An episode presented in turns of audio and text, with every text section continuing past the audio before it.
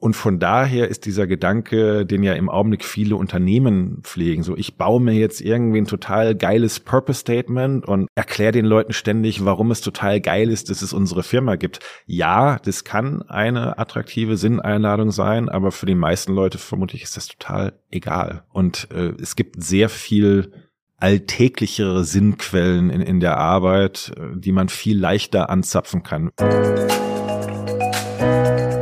Positive Psychologie in Unternehmen? Wie sieht das aus und wie kann positive Psychologie die Arbeit und das Miteinander so beeinflussen, dass neben der menschlichen und finanziellen Performance auch die Motivation und das Sinnerleben der Mitarbeitenden gefördert werden kann?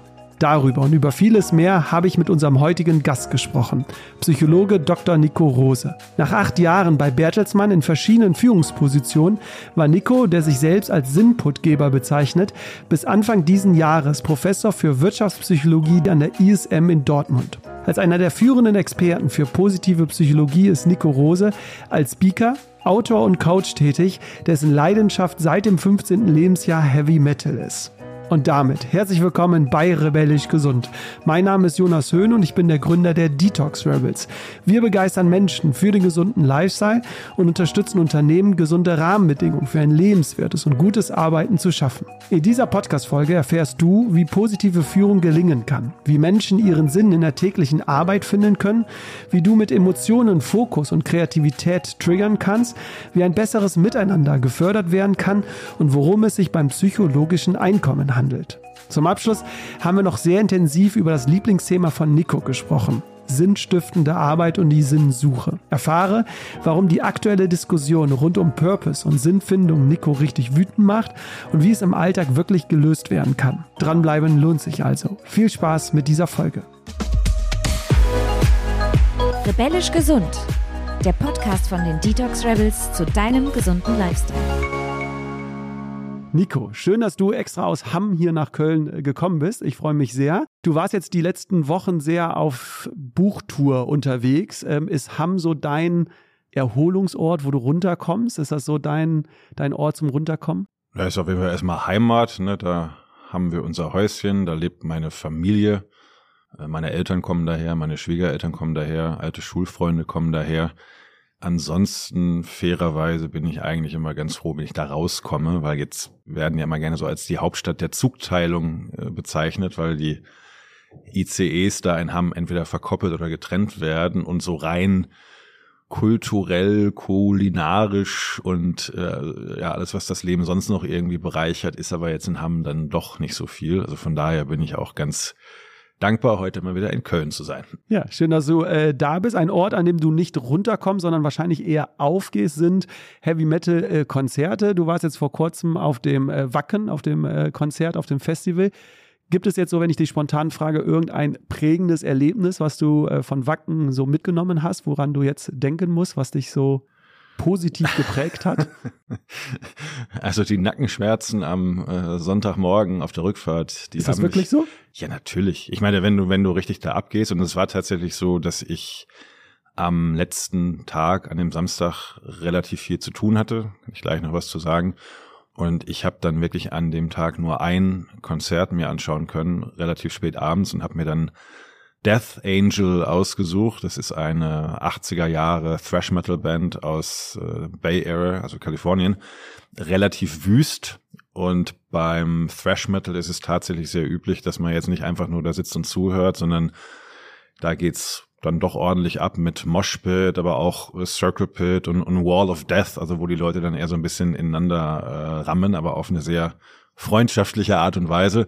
Und ich habe, glaube ich, einfach gedacht, ich muss jetzt irgendwie den verpassten Tag in, in genau dieses Konzert reinpacken. Und das waren schon wüste äh, Nackenschmerzen am nächsten Tag. Gibt es eigentlich ein Vorurteil gegenüber Heavy Metal Fans, was du gerne mal aus der Welt schaffen würdest oder was auf dich gar nicht zutrifft? Na, ich glaube, die meisten Leute hören ja erstmal die Musik, also wenn sie überhaupt hören und sehen dann die Leute, ne, irgendwie schwarz und die T-Shirts die ja häufig dann auch so etwas, ja, manchmal gewalttätige oder verstörende Motive auf sich tragen, irgendwie Monster und Blut und schließen, glaube ich, darauf, dass das alles dann irgendwie auch eher so depressive aggressive Personen sein müssten. Und da ist wirklich das Gegenteil der Fall. Ist total interessant. Äh, Wacken ist ja mittlerweile jetzt auch irgendwie so ein, so ein Sehnsuchtsort für viele Menschen und da kommen dann eben auch Besucher vorbei ne? oder, oder Firmen sagen irgendwie, wir machen jetzt mal einen Mitarbeiterausflug auf Wacken. Das Sommerfest, ja. ja.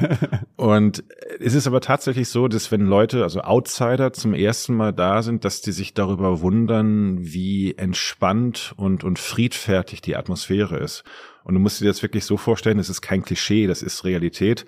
Sobald du irgendwie alleine rumstehst und vielleicht eher so ein bisschen fragend durch die Gegend guckst, es kommen sofort Leute an, fragen, was du brauchst, wo du hin musst, ob es dir gut geht meistens wirst du gleich noch auf ein Bier eingeladen. Also der, der Metal-Fan als solcher ist, glaube ich, eigentlich eher tiefenentspannt. Nico, ich glaube, wir sind jetzt alle an einem Punkt angekommen, wo wir merken, dass so wie wir vielleicht bisher gelebt und auch gearbeitet haben, es nicht mehr weitergehen äh, kann.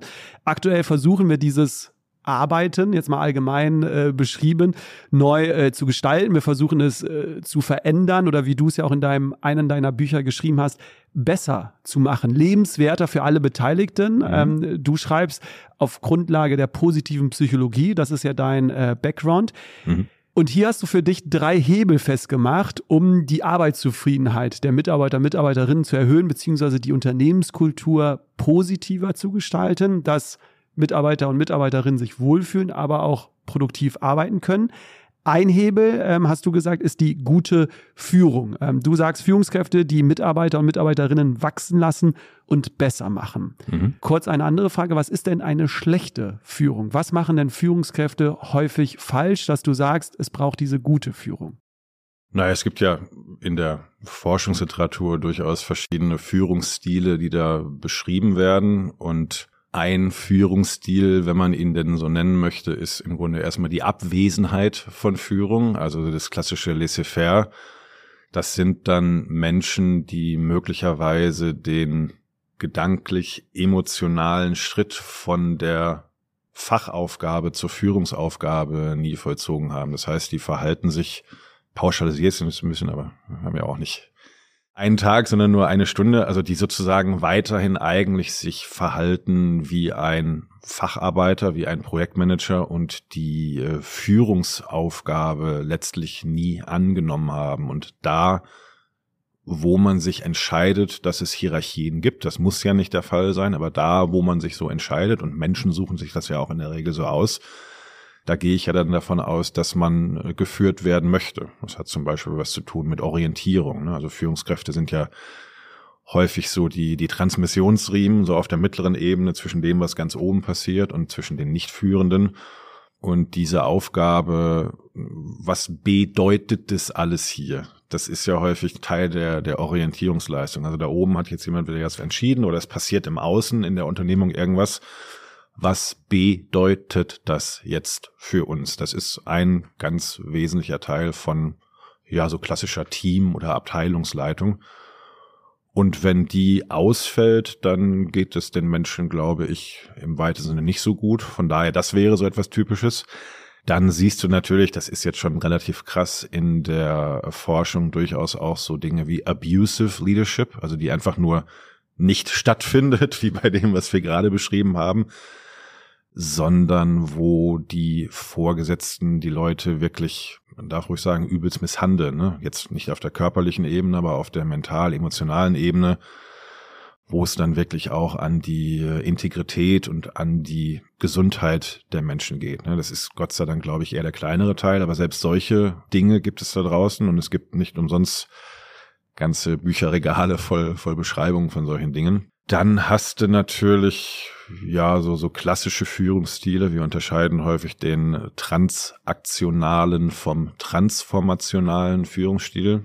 In der Forschungsliteratur eine transaktional ist im Grunde, wo du sagst, ich bin jetzt hier, um Aufgaben zu strukturieren, um Rahmen zu setzen, vielleicht auch ein bisschen um zu delegieren. Und, aber eigentlich mache ich hier quasi irgendwie Geld, Geld gegen Leistung. Und das ist auch, wie die Mitarbeiter und Mitarbeiter dann geführt werden. Ne? Da geht's dann auch so in Richtung Steuerung mit Boni, was manchmal sinnvoll sein kann, meistens aber eher nicht, wie wir auch wissen.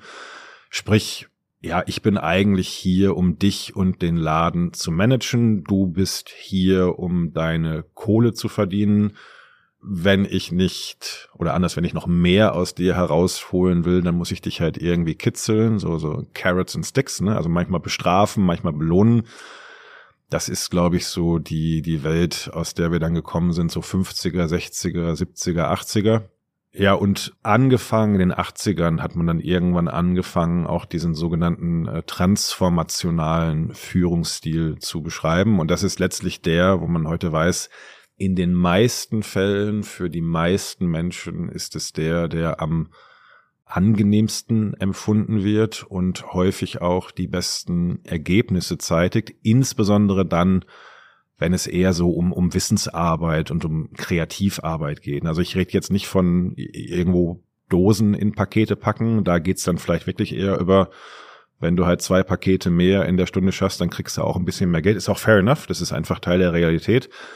Aber da, wo Leute im, im weitesten Sinne ihr Gehirn und vielleicht sogar ihr Herz einschalten sollen und, und kreativ arbeiten sollen und, und Lösungen entwickeln und die Zukunft ins, ins Unternehmen einladen sollen, da weiß man eben heute, dass der transformationale Führungsstil meistens besser wirkt. Und, und wie sieht er so im Alltag aus? Wie kennzeichnet sich das? Also eine gute Führung, erstmal vielleicht Interesse am Menschen haben oder wie? Ja, das wäre ein guter Anfang. Ne? Das wird meistens abgekürzt mit äh, den sogenannten vier Is auf Englisch und ich hoffe, dass ich sie jetzt auf die Kette kriege, sonst ist es ja peinlich. Also wir fangen an mit Idealized Influence, so heißt es, glaube ich. Also wirklich, wo du eher als äh, Vorbild wirkst. Dann geht es eben auch so in Richtung Inspiration. Ne? Also du sollst tatsächlich verstehen, was den Menschen sozusagen von, von seinen Motiven und von seinen Wünschen her antreibt und natürlich idealerweise auch die, die Aufgaben und die Umgebung so gestalten, dass, dass der Mensch das eben gut findet. Dann äh, geht es noch so in Richtung äh, intellektuelle Stimulation, also dass du jetzt nicht nur sagst, ich, ich habe jetzt hier eine eine Arbeitskraft vor mir, die eigentlich nur ein, ein weiteres Rädchen im Getriebe ist, sondern da ist eben ein Mensch vor dir, der hat bestimmte Bedürfnisse. Ein wichtiges Bedürfnis der meisten Menschen ist eben der Wunsch so nach Lernen und nach Selbstentfaltung und Entwicklung. Und äh, das sollst du auch mit antriggern. So, jetzt habe ich drei und ich habe von vier gesprochen. Ich müsste es gleich mal nachschauen. Wir werden es äh, ergänzen im Nachgang oh. in den äh, Show Notes. Ja Aber ich bin ja auch kein Problem. Professor mehr. Sorry, ist, ist vorbei. Nee, Wir wollen uns ja auch sehr praktisch heute unterhalten. Von daher, das ist ja nur der äh, ja. Background. Aber ich will dir noch auf die äh, Sprünge helfen, weil du hast nämlich in einem Interview den äh, Viktor Emil Frankl mal zitiert und vielleicht äh, passt das ganz gut, denn er hat mal gesagt, wer Menschen motivieren will und Leistung fordert, muss Sinnmöglichkeiten bieten. Ja. Magst du das mal den Zuhörer und Zuhörern erklären, ähm, was Viktor Emil Franke vielleicht damit meinte, beziehungsweise warum du sagst, dass das entscheidend ist für die Führungskräfte? Ja, das bewegt mich deswegen, weil ich mich viel mit dem Thema Sinnwahrnehmung auseinandersetze und auch Sinnwahrnehmung in der Arbeit, weil das für mich so eine Art, ich weiß gar nicht, ob es den Begriff gibt, aber ich nenne es immer Meta-Motivator. Also stellst du einfach mal vor, egal ob jetzt im Privatleben oder im Arbeitsleben, wenn ein Mensch ganz authentisch sagt, ich weiß, ist kein korrektes Deutsch, aber man sagt es trotzdem so, das macht doch hier alles keinen Sinn mehr. Das kannst du zum Beispiel in Bezug auf eine Beziehung sagen. Dann ist der Stöpsel raus, Strom, also Beziehung kaputt. Das gleiche passiert, wenn das ein Mensch sagt in Bezug auf seine Arbeitsstelle. Also zumindest wenn man das so über, über Wochen und Monate hinweg immer wieder fühlt, das macht doch hier alles keinen Sinn mehr dann äh, geht das erst so in, ja, wahrscheinlich Dienst nach Vorschrift. Äh, der nächste Schritt wäre dann die innere Immigration und dann ist man eben auf äh, LinkedIn oder sonst irgendwo, um sich einen neuen Job zu suchen, weil die meisten Menschen diese Sinnlosigkeit nicht sehr gut aushalten. Übrigens ist auch nur sehr schwer, mit einem guten Gehalt zu kompensieren. Also manche Leute sagen dann eine Zeit lang, okay, das ist jetzt hier mein Schmerzensgeld. Also ich ertrage den Schmerz der Sinnlosigkeit, weil ich halt richtig viel Kohle absahne, aber das trägt eben nicht sehr lange. Äh, Viktor Frankl, für die, die ihn noch nicht kennen, war ein äh, Schweizer Arzt, hat das KZ damals überlebt, Gott sei Dank, aber seine ganze Familie und so weiter musste er dann da lassen, also sein schweres Schicksal durchlitten, hat diese schwere Erfahrung aber sozusagen sehr produktiv kanalisiert und ist dann der Begründer der sogenannten Logotherapie geworden, also einer eigenen Form von Therapie, die versucht, Menschen zu helfen, die tatsächlich an, an Lebenssinn oder vielmehr an einem Mangel an Lebenssinn erkranken. Und erst relativ spät, also er hat noch bis in die hohen 90er Jahre gewirkt, hat er sich auch ein Stück weit der Arbeitswelt zugewandt. Und da kommt eben dieses Zitat her. Ich glaube, das Wichtigste, gerade auch so für die aktuellen Debatten rund um das Thema Purpose, die mich übrigens tierisch aufregen, aber das können wir. Wir kommen, genau, wir haben das noch äh, beim dritten Hebel, werden wir noch sehr äh, eindringlich über das Thema sprechen. Genau. Ja, also deswegen möchte ich ein Wort herausgreifen. Viktor Frankl war ziemlich schlau und er hat von Sinnmöglichkeiten gesprochen. Ich nenne das häufig auch Sinneinladungen. Du kannst Menschen keinen Sinn einimpfen, wie eine gute Dosis Pfizer. Du kannst ihnen eine Einladung aussprechen. Also so wie ich ja jetzt zum Beispiel auch Sinneinladungen an eure Hörer ausspreche. Ob diese Sinneinladungen bei den Hörern ankommen, ob die geteilt werden, ob die verinnerlicht werden, liegt völlig außerhalb meiner Kontrolle. Natürlich sind einige Sinneinladungen attraktiver als andere und wenn ich das sozusagen gut rüberbringe oder entsprechende Fakten hinterher liefere, dann wird vielleicht der ein oder andere geneigt sein, diese Einladung anzunehmen aber es liegt am Ende nicht bei mir. Sinn ist notwendigerweise und auch Sinn in der Arbeit, Sinn im Leben ist eine Konstruktion. Das ist etwas, was wir von von innen bauen, äh, basierend auf dem, wer, wer wir sind, was wir glauben, welche Werte uns wichtig sind und so weiter und so fort. Und von daher ist dieser Gedanke, den ja im Augenblick viele Unternehmen pflegen, so ich baue mir jetzt irgendwie ein total geiles Purpose Statement und, und erklär den Leuten ständig, warum es total geil ist, dass es unsere Firma gibt. Ja, das kann eine attraktive Sinneinladung sein, aber für die meisten Leute vermutlich ist das total egal. Und äh, es gibt sehr viel alltäglichere Sinnquellen in, in der Arbeit, äh, die man viel leichter anzapfen kann. Übrigens auch also für sich selbst für Führungskräfte auf den mittleren Ebenen, weil der der der Purpose, also ich sage nicht, dass das falsch ist, der Purpose als solcher ist aber natürlich sehr stark gebunden an das Geschäftsmodell, an den Kunden, an das, was das Unternehmen tatsächlich bewirkt in der Welt. Und ja, wenn man da sozusagen Resonanz spürt, also ich mache gemeinsam mit anderen Menschen hier die Welt glaubwürdig ein bisschen besser, dann ist das ja nicht verkehrt. Aber der Punkt ist, unterhalb der Ebene Geschäftsführung, Inhaber kann das der einzelne Mensch in der Regel nicht ändern ich kann nicht zu Frau Mohn gehen in meinem früheren Job bei Bertelsmann und sag, mach doch keine Bücher und Medien mehr, sondern mach doch jetzt Autos. Und das heißt, äh, der, der, der Purpose, wenn man so bezeichnen möchte, der ist relativ festgelegt und den kann man natürlich kommunikativ herausarbeiten. Aber dann ist er den meisten Leuten vielleicht trotzdem immer noch egal. Und es ist übrigens auch okay, weil wir Sinn eben eher daraus ziehen, ne, was mache ich eigentlich so Tag ein, Tag aus? Mit wem darf ich arbeiten? Wie viele Freiräume genieße ich, während ich arbeite. Da kommt da wieder das Thema Führung und auch Kultur mit rein und noch ganz viele andere Dinge. Aber alle reden nur über Purpose, Purpose, Purpose und ich, äh, ja. Halte bitte deine Wut auf, weil die äh, will ich auch für die Zuhörer und Zuhörer, damit es äh, spannend bleibt. Am Ende haben wir die äh, Diskussion, weil äh, ich habe da schon einiges von dir gelesen und äh, freue mich da auf deine, deine Meinung. Vorhin noch mal kurz jetzt über die Führungskräfte und eine äh, gute äh, Führung. Ja aus Sicht einer Führungskraft ist das natürlich jetzt nicht immer einfach, diese Veränderung dann auch einzugehen. Äh, du hast im Interview mal gesagt, vorher hast du gewirkt, weil du Sachen gemacht hast, jetzt wirkst du durch andere Menschen. Das ist natürlich ein krasser Change, was die Identität angeht. Ich kann mir vorstellen, dass es für viele Menschen dann auch schwierig ist. Du warst ja jetzt selbst Führungskraft mal. Mhm. Was würdest du vielleicht den Zuhörer und Zuhörern mitgeben? Wie gelingt dieses, ich würde ja schon sagen, es ist ja auch ein Loslassen, ähm, mhm auch Vertrauen zu schenken. Wie gelingt die Transformation? Wie gesagt, wir haben nur diese eine Stunde, aber vielleicht kannst du ja vielleicht einen Impuls schon mal, mitgeben, wie man sich von seinem Ego vielleicht dann auch da ne, bisschen zurücknehmen kann. Also das erste aus meiner Sicht ist Feedback, Feedback, Feedback, Feedback, Feedback. Und zwar von den geführten Personen. Ich kann das auch gut begründen.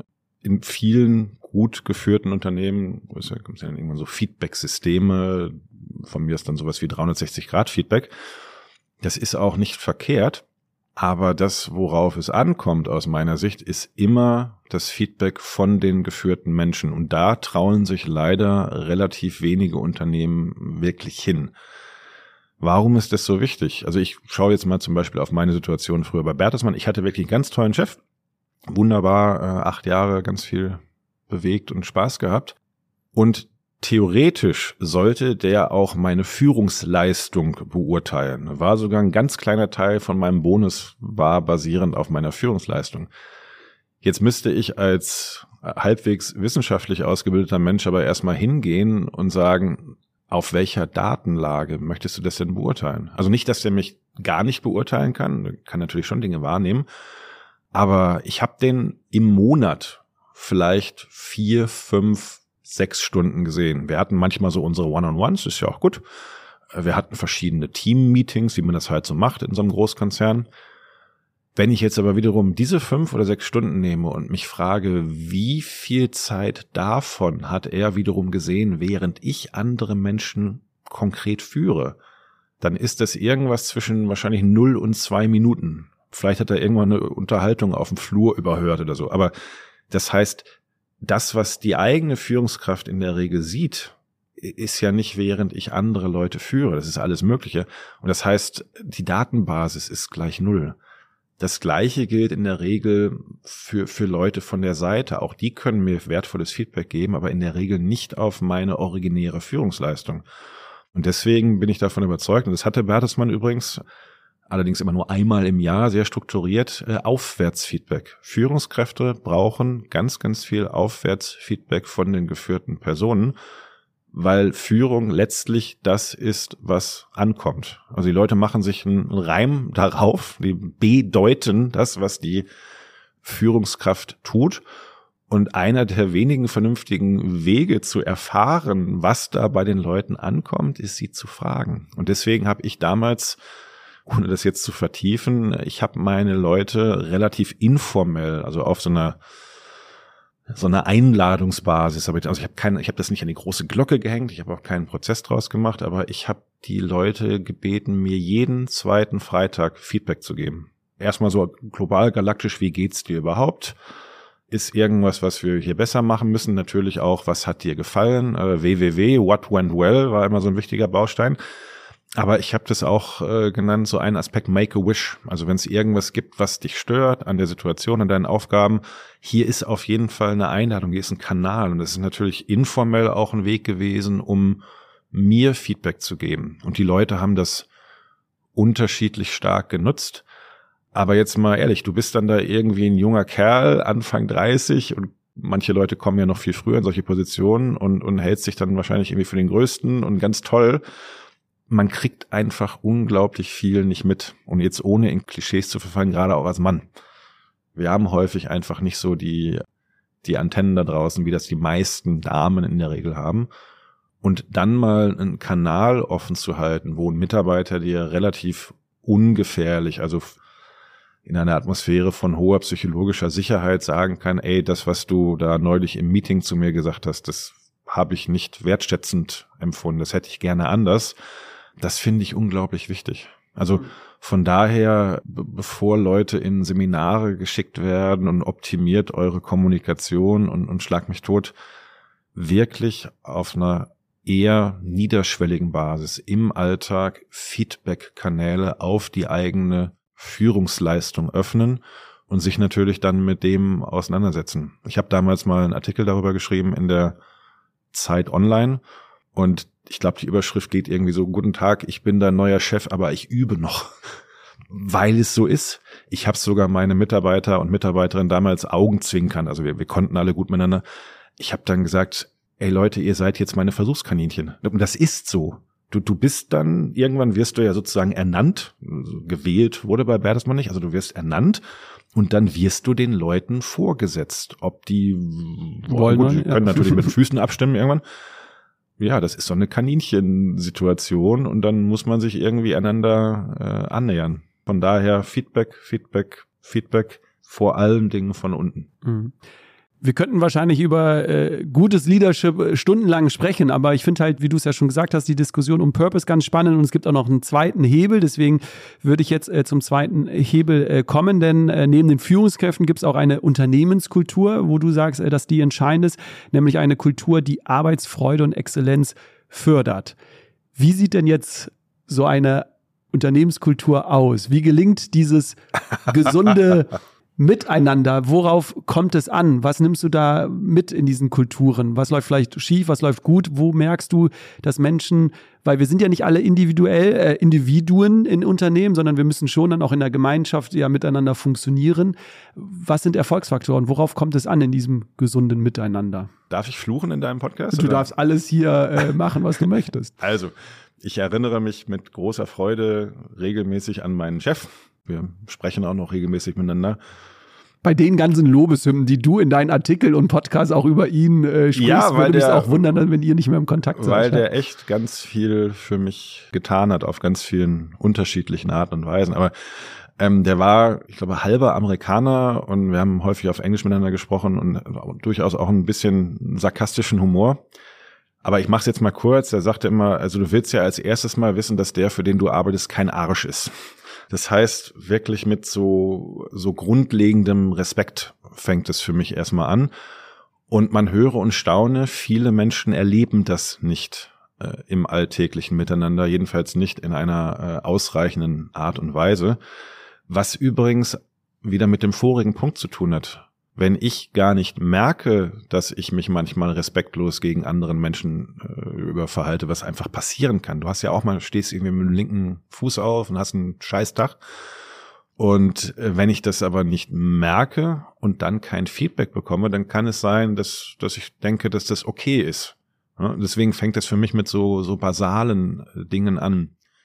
Das nächste, was wir übrigens jetzt auch wieder in der Forschung sehen, ist, glaube ich, dass ganz viel Raum geschaffen werden darf für menschliche Entwicklung. Also Menschen wollen einfach lernen. Wir wollen uns weiterentwickeln. Der eine vielleicht ein bisschen mehr und ein bisschen schneller. Also wir haben unterschiedlich starke Bedürfnisse. Und der eine möchte vielleicht auch ein bisschen mehr äh, und schneller Verantwortung übernehmen und ein anderer oder eine andere vielleicht auch nicht. Aber grundsätzlich in menschlichen Entwicklungen zu denken und weniger in, in Rollen und Aufgaben. Das, das finde ich sehr, sehr äh, spannend und sehr, sehr hilfreich. Dummerweise machen viele Unternehmen eigentlich genau äh, von, von der Zeitachse her, machen, machen das andersrum. Ich habe mir viele äh, Gedanken auch mal um das Thema Flow, ne, was ja eine wichtige Säule ist im, in der positiven Psychologie. Und Flow lebt unter anderem davon, dass man sich so in einem Kanal befindet. Also ganz allgemein gesagt hast du hier sozusagen die Anforderungen der Aufgaben. Ne? Es gibt leichte Aufgaben, es gibt schwierige Aufgaben und es gibt deine, deine Fähigkeit, dein Level an Fähigkeiten. Und neben einigen anderen Randbedingungen, also zum Beispiel Störungsfreiheit und möglichst klare Ziele, kommst du in den Flow dann, wenn deine Aufgaben vom Level her im Grunde so gestaltet sind, dass du relativ nah an der Grenze deiner aktuellen Fähigkeiten bist. Deswegen sind übrigens Computerspiele auch sehr flow-förderlich, weil ne, immer so, ich muss halt so lange üben, bis ich das nächste Level schaffe und dann geht's wieder von vorne los. Der Punkt ist, viele Unternehmen investieren am Anfang sehr, sehr viel in die Menschen. Ne, da bist du neu, da gibt's Onboarding und da kümmert man sich auch um dich und dann gibt's hier noch ein Training und da noch ein Coaching bis du sozusagen richtig nützlich geworden bist. Also dann bist du sozusagen das Rädchen in der Maschine. Und dann hört es eigentlich relativ schnell wieder auf, ne? weil dann bist du sozusagen eingeschwungen und Maschinen funktionieren am besten, wenn sie eingeschwungen sind.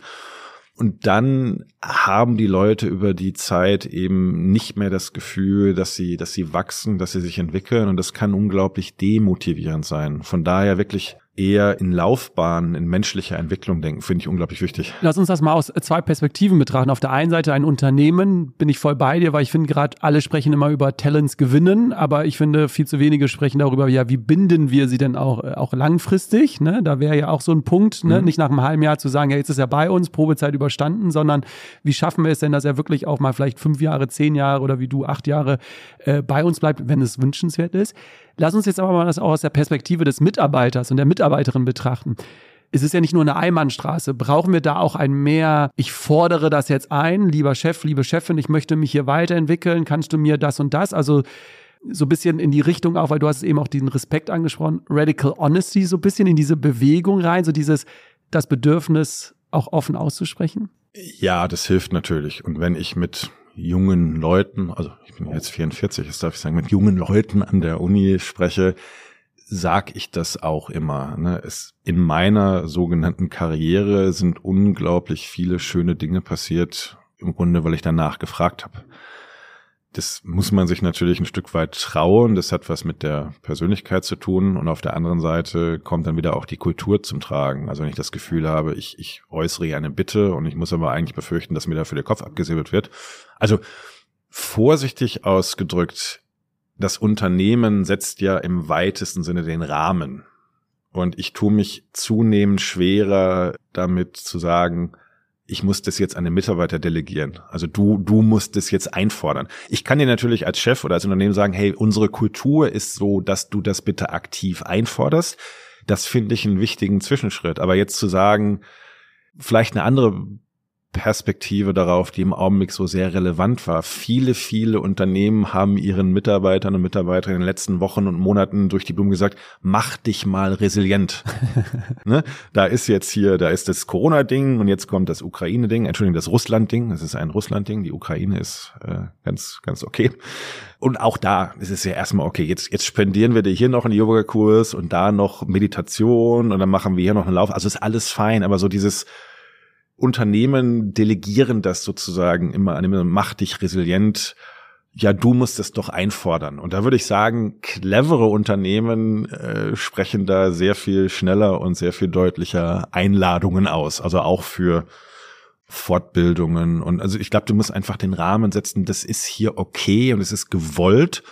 Und dann trauen sich die Leute ja auch nach vorne. Aber ein du musst jetzt sozusagen darum betteln, das halte ich für ja, bescheuert. Nee, also äh, da hast du mich jetzt auch falsch verstanden. Ich wollte einfach nur so beide Perspektiven mal Ach, einnehmen, ja. aber klar, als Führungskraft, du hast ja eben auch schon gesagt, wenn du weniger im Operativen bist und mehr ne, am Menschen in Anführungsstrichen arbeitest und ihn versuchst weiterzuentwickeln, wird dir ja schnell hoffentlich auffallen, da sind die Grenzen erreicht. Ich könnte ihnen jetzt die nächste Stufe vielleicht ermöglichen. Ein großer Aspekt jetzt neben diesem Respekt ist ja auch in der positiven Psychologie Wertschätzung und äh, Dankbarkeit. Mhm. Wie nimmst du das mit? Weil da wird ja auch viel gerade drüber gesprochen, ne? wie wertschätzend gehen wir eigentlich in Unternehmen um. Ne? Ganz viele ja, wir müssen mehr Dankbarkeit zeigen gegenüber mhm. Kollegen und Kolleginnen. Mhm. Wie siehst du das äh, für eine Unternehmenskultur, die funktioniert? Also ich bin natürlich im Zweifel eher auf der Seite von Menschen, die sagen, wir brauchen mehr davon.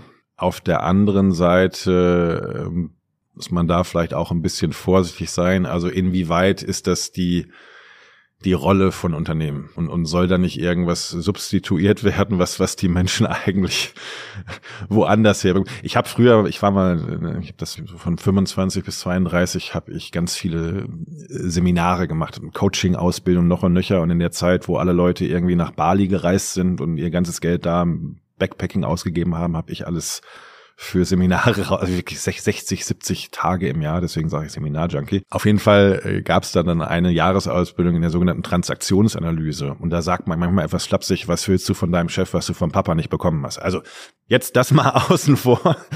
Äh, glaube ich schon, und das sehen wir auch in den Zahlen, dass viele Leute, wenn man so sich so Studien anschaut, was, was geht dir eigentlich am meisten auf den Senkel auf der Arbeit? Dann taucht auf eins oder zwei tatsächlich mal mangelnde Wertschätzung auf. Und wenn man dann reinzoomt, ist es nicht mangelnde Wertschätzung im, im Sinne von von Geld oder oder noch noch ein Massagegutschein und noch ein Pizzaabend, sondern wirklich persönliche menschliche Wertschätzung. Ich habe dazu eine Hypothese und habe dann auch in meinen Büchern ein bisschen was darüber geschrieben. Ich glaube ja nicht, so wie das manchmal in so polemischen Büchern geschrieben wird, dass da draußen nur Arschlöcher sind. Das ist Quatsch. Ich glaube aber, dass man ganz wunderbar an Menschen vorbei wertschätzen kann, wenn man das so mit der Gießkanne verteilt.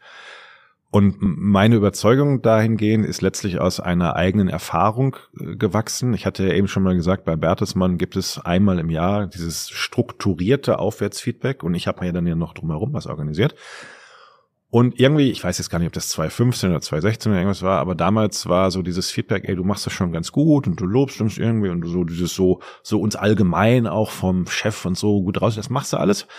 Aber wir hätten gerne mehr Wertschätzung von dir und übrigens auch mehr Kritik, fand ich auch spannend. Aber Punkt genau. Also die soll, die soll passender sein, die soll mehr auf, auf uns zugeschnitten sein. Und das ist mir dann damals erstmal so in die Magengrube reingefahren, weil wie gesagt, du denkst ja irgendwie schon, hey, ich mache das schon ganz toll und ganz geil und dann kriegst du eben so ein Feedback. Und dann habe ich gesagt, okay, wenn das so ist, wenn, wenn ihr das so wahrnehmt, dann nehme ich das an. Ich möchte es auch erstmal ein paar Tage einsickern lassen. Also ich muss mich irgendwie damit auseinandersetzen und dann komme ich mit Vorschlägen auf euch zurück. Und damals habe ich dann ganz bewusst so ein bisschen ja diese diese Coaching Ausbildung reaktiviert. Ich habe viele verschiedene Dinge gemacht, wenn mir das echt wichtig war. Eine Sache habe ich gemacht und das mag sich ein bisschen komisch anhören. Das darf man jetzt auch nicht jeden Tag machen, weil wenn dann wird's schrecklich. Aber ich habe im Grunde am Anfang dann mit jedem Menschen da in meinem Bereich erstmal ein Einzelgespräch geführt und im Grunde habe ich den Auftrag zurückdelegiert. Ich habe nämlich jeden gefragt. Also ich habe ja bisher gedacht, ich mache das ganz ordentlich. Ich habe echt mein Bestes gegeben wie müsste ich dich denn loben und wertschätzen? Also wofür und auf welchem Kanal und in welcher Art und Weise, damit es bei dir ankommt? Und es ist eine ziemlich merkwürdige Frage und nochmal, die soll man jetzt auch nicht jeden Tag stellen. Aber sie so ein paar Mal Menschen gestellt haben über ein paar Jahre, finde ich relativ wertvoll, weil diese Gespräche haben mir sehr stark die Augen dafür geöffnet, dass Menschen das wirklich sehr, sehr unterschiedlich brauchen. Äh, es gibt Menschen, denen ist es hochnotpeinlich, wenn sie Choram Publikum äh, gelobt werden. Andere wollen genau das. Die wollen gesehen, dass man gelobt wird. Es gibt Menschen, die wollen sehr regelmäßig gelobt und wertgeschätzt werden, auch für eher kleine Dinge. Anderen kommt es vielleicht eher so ein bisschen cheesy vor und die wollen das nur, wenn sie auch selbst das Gefühl haben, jetzt habe ich aber gerade mal wirklich hier den, den Oberburner produziert auch eine andere, manche Leute wollen das mündlich. Die, die Antworten mit den unterschiedlichen Menschen in ihrer unterschiedlichen Qualität, die haben mir damals nochmal unglaublich die Augen dafür geöffnet, dass Wertschätzung halt einfach nicht one size fits all it ist. Und die Vorbedingung dafür ist, dass du einfach viel Zeit mit den Menschen verbringst. Du musst die kennenlernen. Was sind die Bedürfnisse? Was sind die Motive? Was ist denen wichtig, was brauchen die? Und das, das lernst du halt nicht, wenn du nur einmal im Monat mit denen zusammensitzt.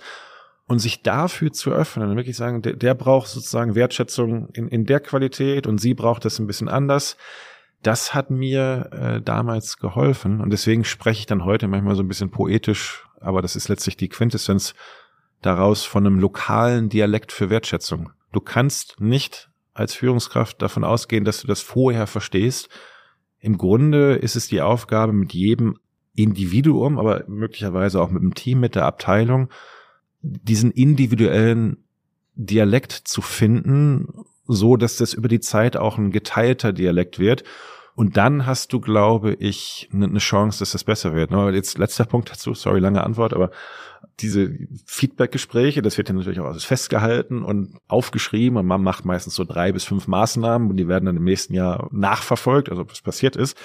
Äh, lustigerweise war dann eben ein Jahr später wieder die gleiche Runde, Aufwärtsfeedback und dann, ja, Nico, du hast das echt super gemacht und wir haben echt gemerkt, dass du dich da reingehangen hast und und wir wollen mehr. Also das ist, ich glaube, das ist natürlich letztlich auch so ein, wie sagt man, so ein, so ein bisschen so ein, so ein Fass ohne Boden. Deswegen muss man da aufpassen, das möchte ich auch deutlich sagen, dass man den Mitarbeiter da nicht, nicht irgendwie infantilisiert. Also du bist nicht der Papa, du bist nicht der, das ist schon Teil von dem Spiel.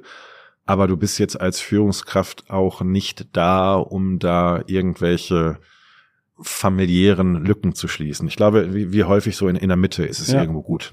Und auch der Impuls an die Mitarbeiter und Mitarbeiterinnen, das hattest du mal in einem Interview gesagt, Führungskräfte möchten natürlich auch mal wertgeschätzt werden. Ne? Gute Führung nicht einfach nur hinnehmen, sondern wenn es dann auch mal gut läuft, äh, das kennen wir alle, dann auch mal der Führungskraft sagen, fand ich gut, was du hier gemacht hast, damit auch eine Führungskraft äh, sich wertgeschätzt äh, fühlt.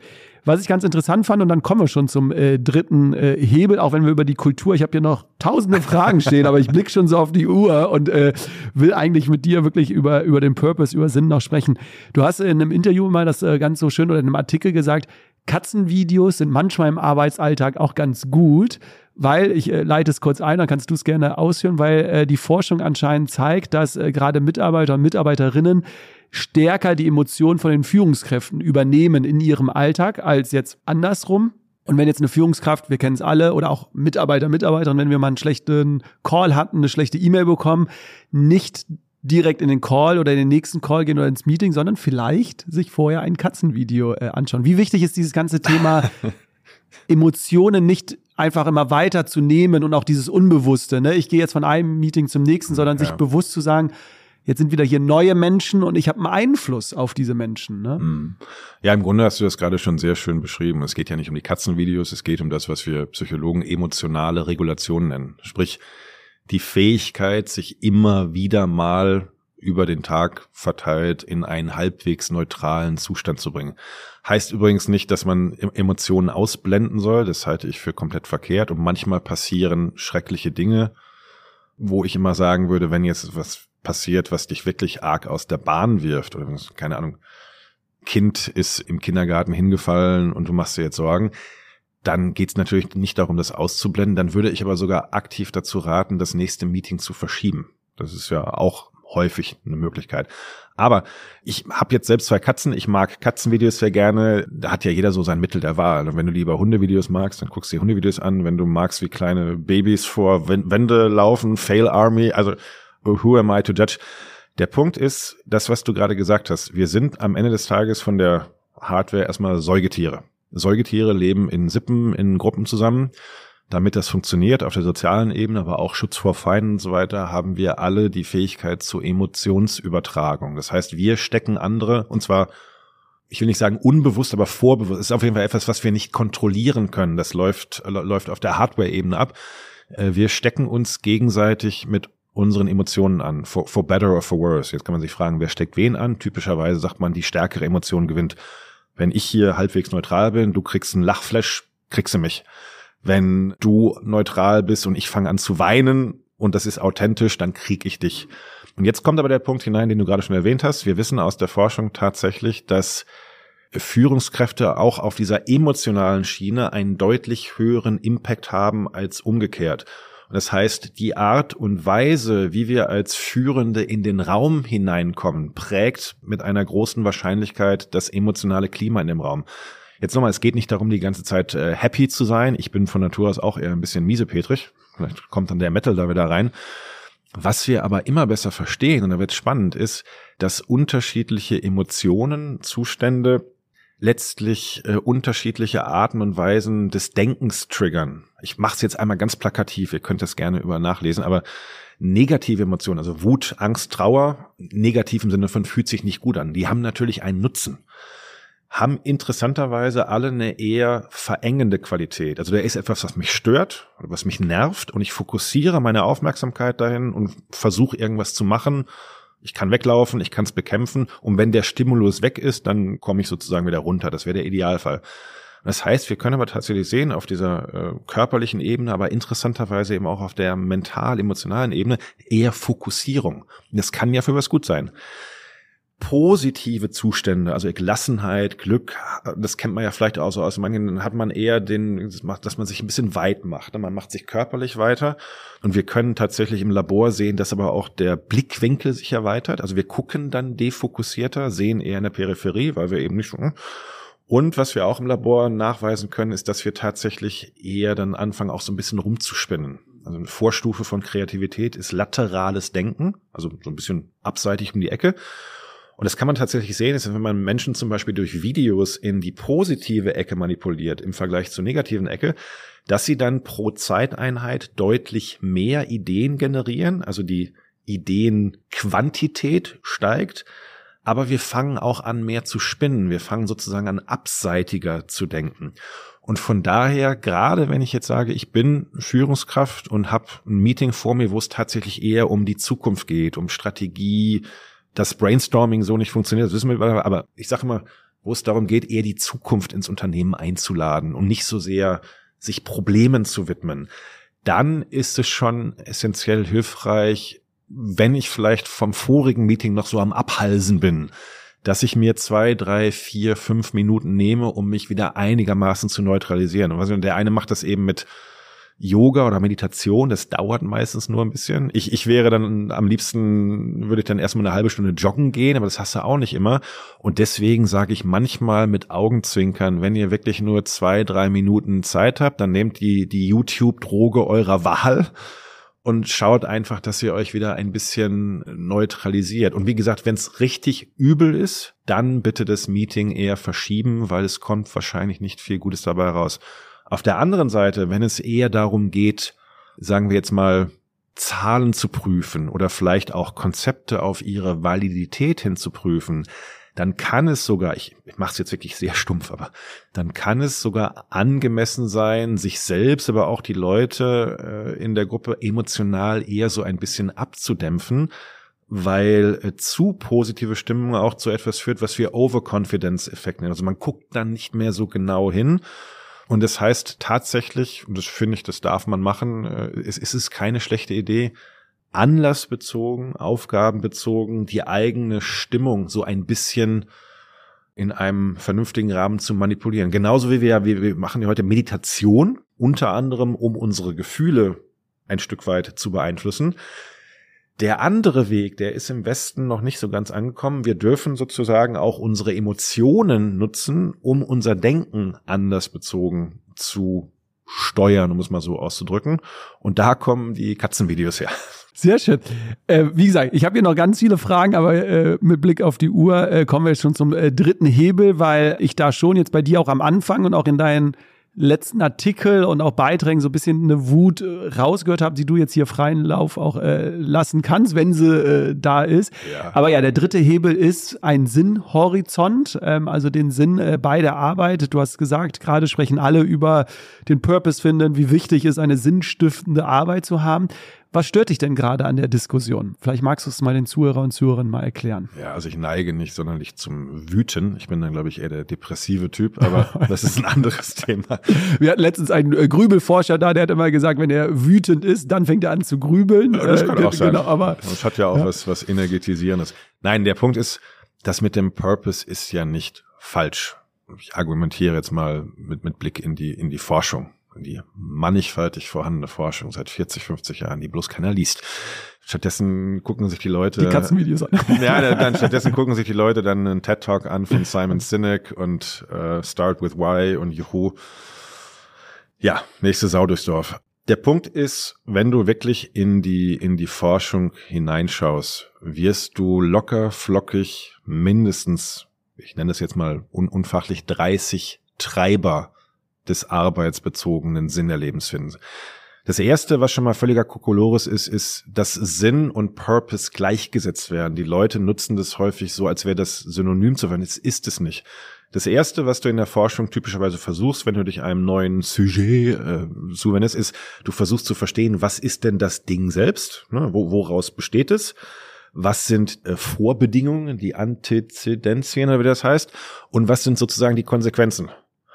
Und da fängt schon mal an, dass Purpose eben nicht der Sinn selber ist, sondern etwas, was die Sinnwahrnehmung sozusagen steigern kann. Also wenn du einen klaren, authentischen Purpose wahrnimmst und wenn du damit in Resonanz gehst, ne, das ist das, was Viktor Frankl meinte mit den Sinnmöglichkeiten, also wenn du diese Sinneinladung annimmst, wir, retten hier die Welt, weil ich jetzt bei, bei Greenpeace bin oder so, dann ist das sozusagen ein Rädchen von sehr, sehr vielen. Aber es fängt schon mal damit an, wie immer in der Psychologie, viel davon hat erstmal zu tun mit deiner Persönlichkeit.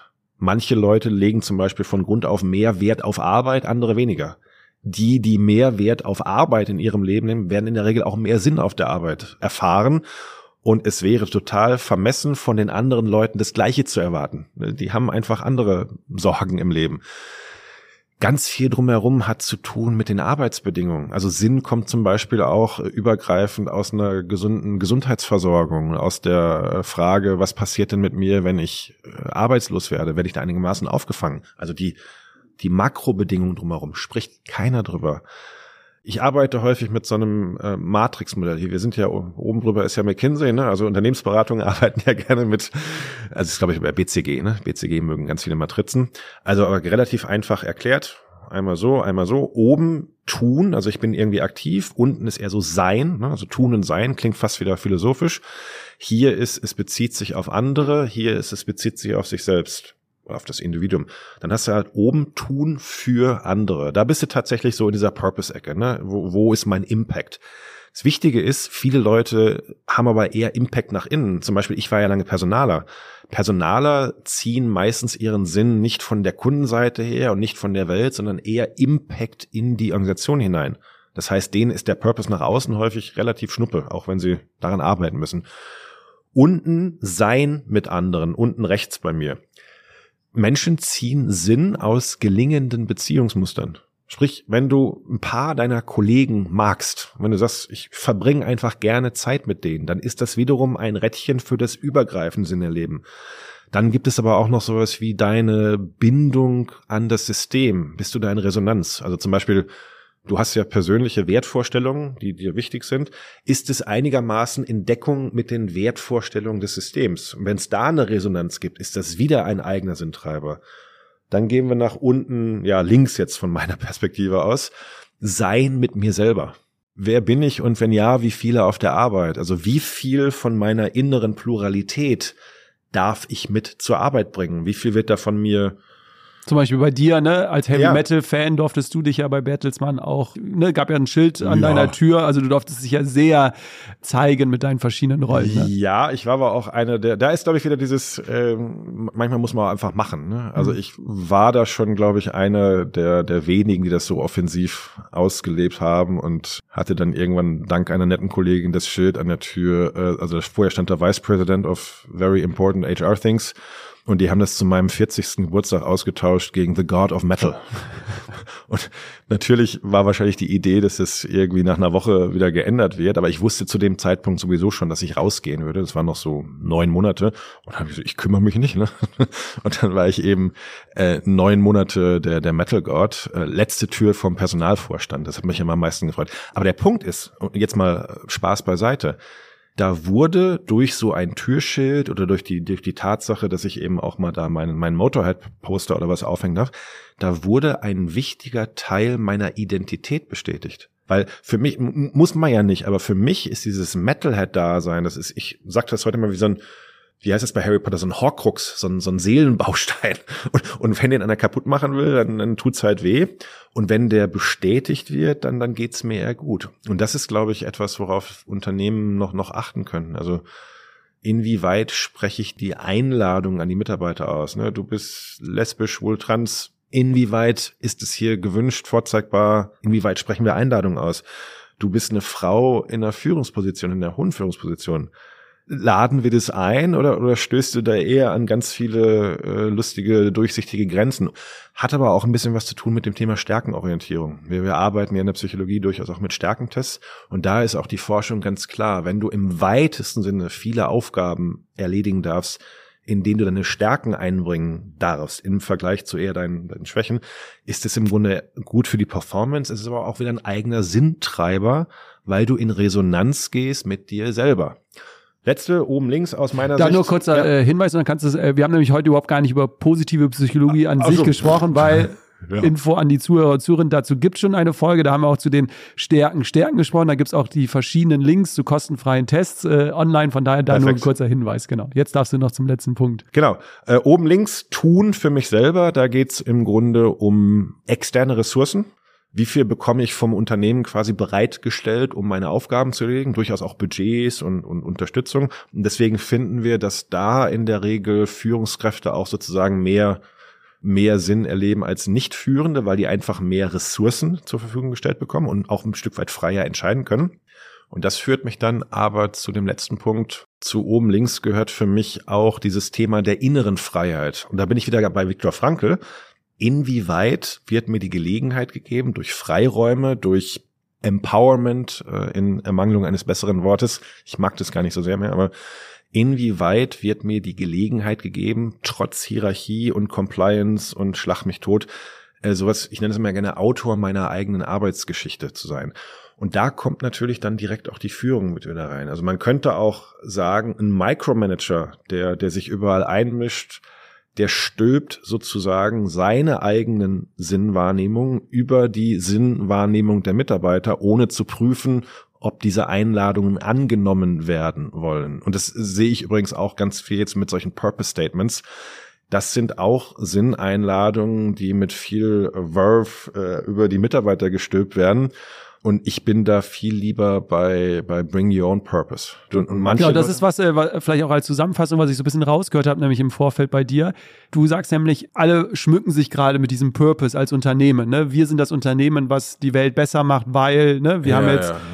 Und ein Mitarbeiter, eine Mitarbeiterin muss sich gar nicht mit diesem obergeordneten Purpose identifizieren. Wäre natürlich super, wenn du jetzt bei einem Unternehmen arbeitest, wo du sagst, ich mache vielleicht die Welt ein Stück äh, besser dadurch, aber es muss ja nicht, sondern du sagst, ähm, den Sinn kann man auch in seiner eigenen Tätigkeit äh, finden oder muss man sogar äh, finden. Und da hast du ja jetzt gerade ganz viele Beispiele erbracht, können halt ganz viele unterschiedliche äh, ja. sein. Ne? Du, manche Leute, etwas sarkastisch, gehen arbeiten, weil die Leute auf der Arbeit netter sind als sie zu Hause. es ist Teil. Manche Leute gehen auch wirklich nur äh, fürs Geld arbeiten und dann kann man so ein, so ein, so ein Zwiebelmodell dazu malen. Das kennt man auch in der Forschung. Weil aber das Geld natürlich hilft, zum Beispiel in ihre Familie zu ernähren oder vielleicht es auch für ein anderes Hobby zu investieren.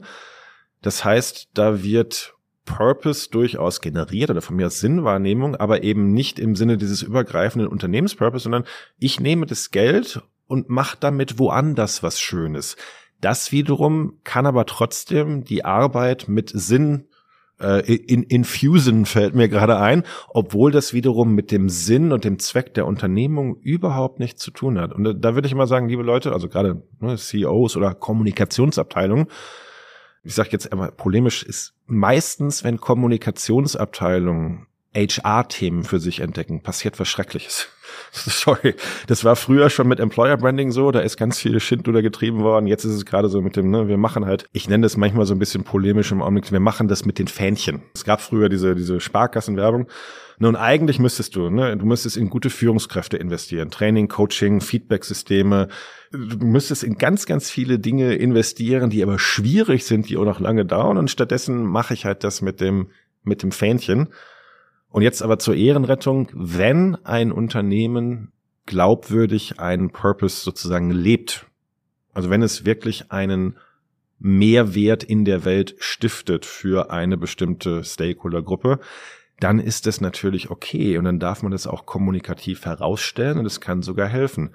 Meine Wahrnehmung an der Stelle ist, dass viele Unternehmen im Augenblick versuchen, einen Purpose kommunikativ herbeizureden, der aber in der Seele, ich sage das jetzt mal ganz bewusst, in der Seele des Unternehmens nicht angelegt ist. Und ich finde es übrigens, ich bin kein Kapitalist, aber ich bin schon Fan von Marktwirtschaft, sozialer Marktwirtschaft. Ich würde erstmal sagen, Unternehmen sollten gute Produkte herstellen. Da sind wir übrigens auch wieder beim Thema ne, Umweltbewusstsein sollten ihre Leute fair bezahlen, sollten Lieferanten und so weiter gut behandeln und dann erstmal ordentlich Steuern zahlen das ist für mich der Purpose eigentlich von Unternehmen. Nicht jedes Unternehmen kann und muss die Welt retten.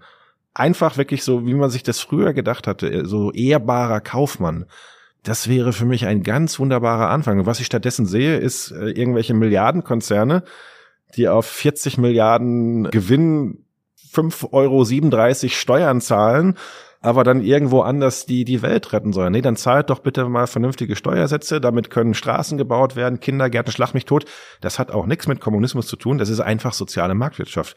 Und dann könnt ihr danach gerne noch über euren Purpose reden. Aber vorher brauche ich das meist nicht. Wenn ich als Mitarbeiter, als Mitarbeiterin diesen Purpose, diesen Sinn gefunden habe für mich, also ist das dann, äh, wovon du, du, äh, ich fand den Begriff äh, schön, auch wenn du äh, ehrlich gesagt hast, dass du es auch von jemand anderen übernommen hast, ähm, nämlich das äh, psychologische Einkommen. Ist es damit das gemeint, weil du sagst ja, Mitarbeiter, Mitarbeiterinnen wollen nicht nur finanziert werden, entlohnt werden, sondern sie brauchen auch dieses psychologische Einkommen. Ist das dann das oder meinst du damit noch etwas anderes? Es ist ein Teil davon. Letztlich kannst du das ganz gut runterbrechen auf das, was ich eben gesagt habe. Also ein Teil des psychologischen Einkommens ist in Beziehung sein mit anderen Menschen. Und wenn du da nette Kollegen hast, mit denen du vielleicht auch mal Lust hast, abends ein Bier zu gehen, ist es Teil von, von dem Einkommen, was die Arbeit dir bietet.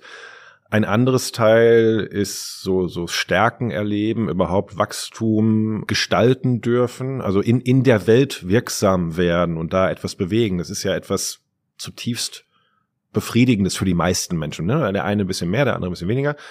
Aber das heißt, es gibt so ganz viele äh, Qualitäten rund um gute Arbeit, die wir auch noch wahrnehmen können, jetzt abseits der monetären Vergütung. Und dieses Thema Sinn, Resonanz in Beziehung sein, in Beziehung mit mir selbst, während ich arbeite, in Beziehung mit anderen Menschen. Und ja, wenn es gut läuft, auch in Beziehung mit Stakeholdern, mit Kunden, mit der Umwelt. Dieses, dieses Resonanzerleben, das finden viele Leute sehr, sehr wichtig. Und das ist dann für mich sozusagen diese ja, psychologische Rendite oder das äh, psychologische Einkommen, was Menschen auch äh, beziehen wollen. Und letzter Gedanke dazu.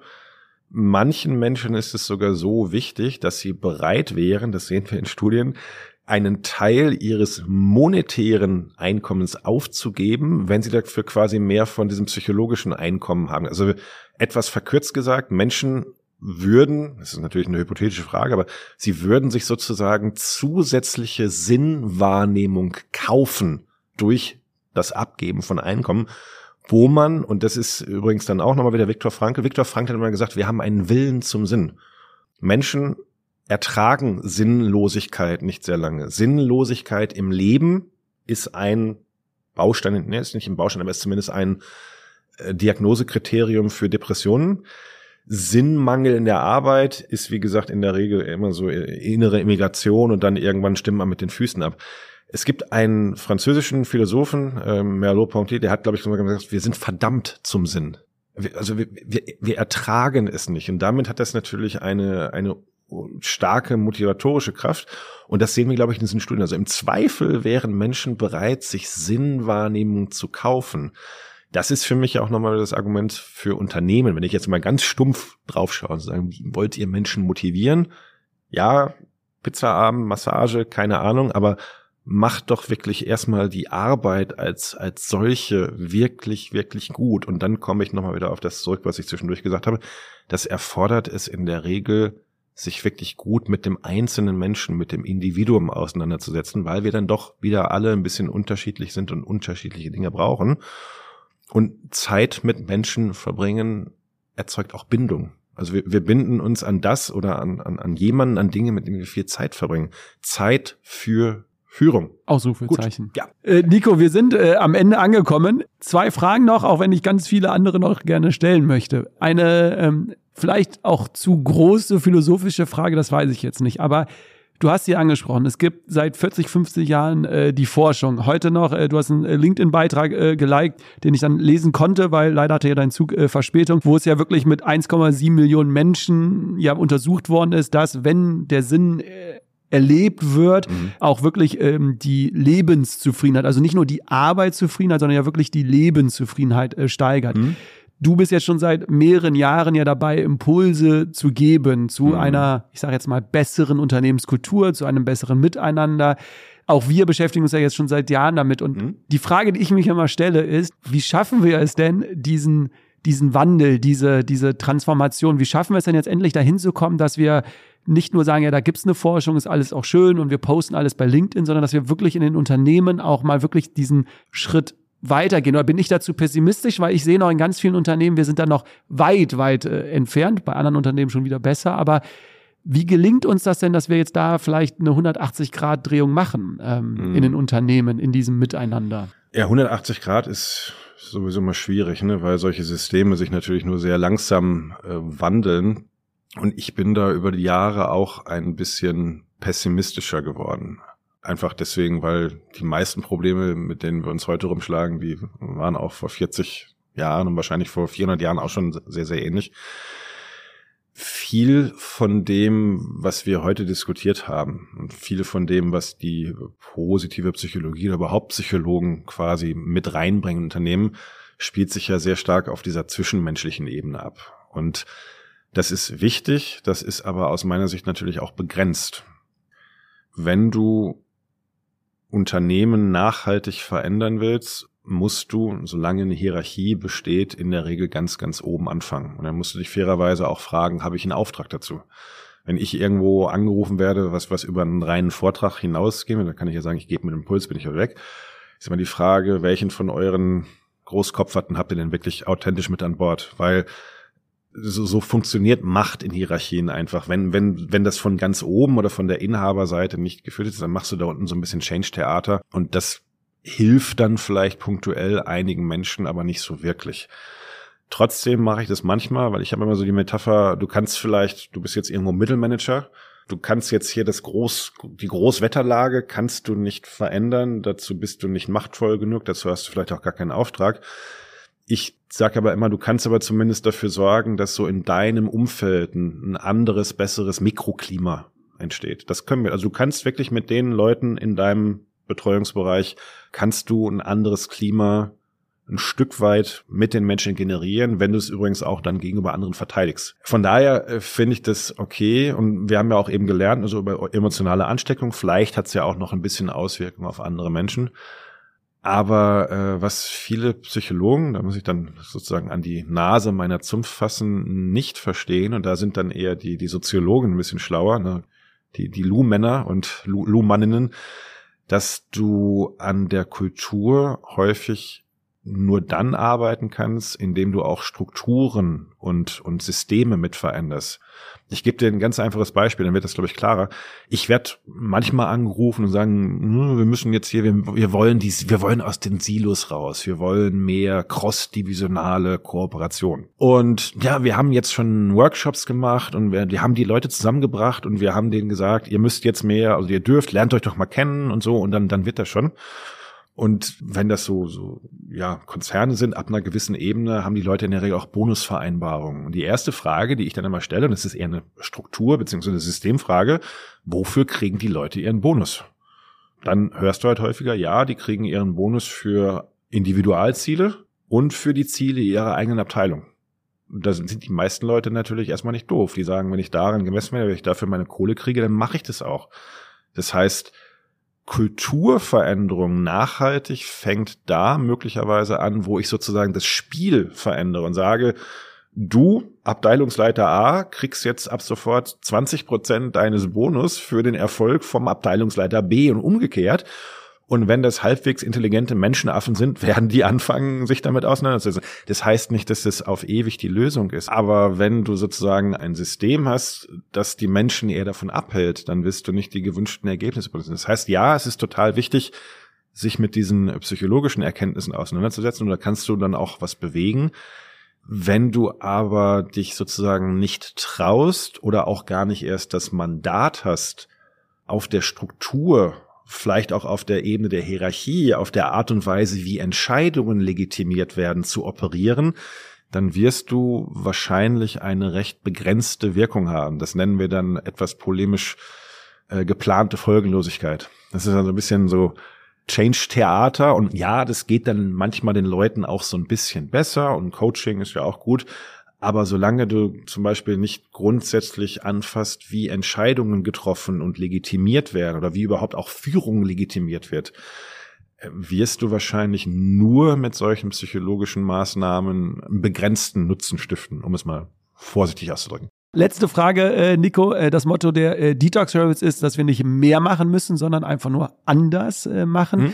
Was wäre so dein Wunsch, was wir Menschen, Unternehmen, du kannst dir aussuchen, was wir zukünftig vielleicht anders machen? Gibt es da so eine Sache, die gerade mhm. so spontan dir kommt, wo du sagst, da wäre uns schon sehr geholfen, wenn wir das anders machen würden? Mir fällt jetzt keine einzelne Sache ein, aber den Gedanken an sich, den finde ich ja wahnsinnig äh, intelligent viele Unternehmen sind sehr gut darin, neue Initiativen zu bauen und hier noch was und da noch und jetzt müssen wir hier noch ein Schleifchen dran machen. Und dann überlagern sich sozusagen irgendwann dann auch die Prozesse und die IT-Systeme, bis dann irgendwann gar nichts mehr funktioniert. Ich kenne Unternehmen, die mittlerweile sagen, wir machen einen ganz bewussten Frühjahrsputz. Also wir nehmen uns eine Woche im März, April und in der Woche gehen wir in einen Frühjahrsputzmodus und durchleuchten sozusagen das Unternehmen auf der Suche nach überflüssigen Regeln, Strukturen, Reportings, die keiner mehr liest, IT-Workarounds, die irgendwann mal hilfreich waren und man muss sich noch irgendwo einloggen, aber heute weiß gar keiner mehr wofür. Also diese Haltung finde ich nicht verkehrt, dass man wirklich auf der Strukturebene so einen Frühjahrsputz macht. Andere Unternehmen ist dann ein bisschen radikaler, aber von der Denkweise her sagen, jedes Mal, wenn wir irgendwas Neues machen, muss eine alte Sache sterben. Also du gehst sozusagen gleich mit der Haltung rein. Ich, ich habe das, glaube ich, mal bei Adam Grant oder so gelesen. Immer dann, wenn wir einen neuen Prozess oder eine neue Regel aufstellen, müssen wir gleichzeitig eine andere killen. Das ist vielleicht ein bisschen zu schwarz-weiß gedacht, aber deswegen mag ich die Idee von dem von dem Frühjahrsputz so gerne, was ja letztlich auch, also so, so, sowas wie ein Struktur, Regel und Reporting Detox einmal im Jahr fände ich ganz wunderbar. Das hast du äh, schön gesagt. Das lassen wir so äh, stehen. Ich glaube, äh, die Zuhörer und Zuhörerinnen haben mitbekommen, äh, dem Nico kann man äh, stundenlang äh, zuhören oder auch ganz viele Artikel lesen. Es gibt im Internet wirklich sehr, sehr, sehr viel von dir. Du schreibst regelmäßig Kolumnen noch für Zeitungen und Zeitschriften. Du bist sehr aktiv auf der Social Media Plattform äh, LinkedIn. Du hast mittlerweile sechs Bücher geschrieben, auch noch paar andere Dissertationen, aber sechs Bücher sind es an der Zahl. Werden wir natürlich alle in den Show Notes äh, verlinken. Von daher, wer wirklich noch mehr von dir hören möchte unter dem Stichwort Nico Rose wird man äh, zahlreich fündig. Nico, äh, wirklich äh, vielen Dank für deine Zeit, Gerne. für die ganzen Impulse und lieber Zuhörer, liebe Zuhörerin, egal wo du bist, noch einen schönen Tag. Macht's gut. Tschüss.